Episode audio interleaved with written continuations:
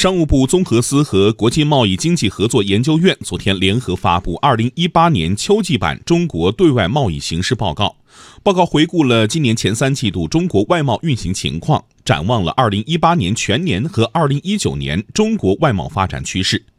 今年前三季度，中国对外贸易保持稳中向好态势，增速总体平稳，结构持续优化，动力加快转换，发展的质量和效益稳步提升。报告特别提到，当前中美经贸摩擦对中国外贸影响总体有限。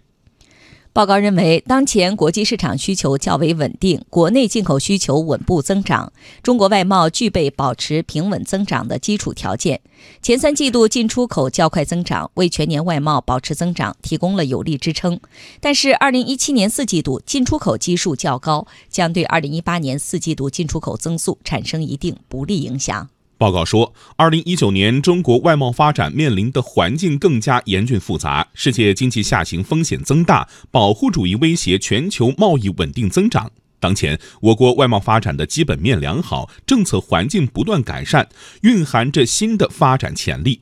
要以供给侧结构性改革为主线，落实高质量发展要求，推动外贸政策落实，减轻进出口企业的负担。同时，加快贸易强国建设进程，积极培育贸易新业态新模式，努力保持外贸平稳发展、质量提升。